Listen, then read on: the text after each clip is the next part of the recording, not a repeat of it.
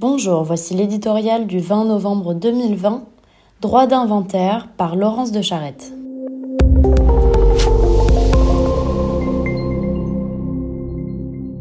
Il devait partir à la conquête du monde, de ses savoirs, de ses fêtes et de ses épreuves, happés par l'horizon comme le furent, chacune à leur tour, des générations de jeunes gens, vibrant de la destinée qui les attend.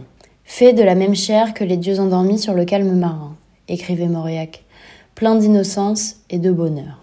Mais les voici refoulés. Les voici assignés à domicile, trimballant désormais entre la chambre et la cuisine cette ardeur à vivre qui semble nous encombrer, suspectés de collusion avec l'ennemi au sein d'une société saisie par un adversaire invisible dont on deviendrait l'agent malgré soi.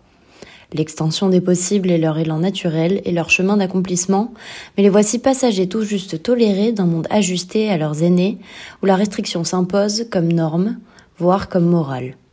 Assurément, comme l'a déclaré Emmanuel Macron, il n'est pas facile d'avoir 20 ans en 2020. La machine éducative, déjà brinque-ballante avant la tempête, se délite et se déleste, laissant trop souvent seuls devant leurs écrans des adolescents livrés au projet de domination des GAFA, grands ordinateurs d'une pensée creuse, asservis aux logiques mercantiles. L'ascenseur social, si cher à l'éducation nationale, est-il déjà autre chose qu'une utopie de l'ancien monde? Le marché du travail, quant à lui, en plein effondrement, se gargarise de promesses dont chacun sait bien qu'elles tiennent plus du vieux pieux, à encourager cependant à tout prix, que d'un impossible engagement. La coupe est pleine, dira-t-on, mais ce n'est pas tout. Le travail de SAP, en réalité, avait déjà commencé. Une crise n'est-elle pas la matérialisation d'une série d'égarements?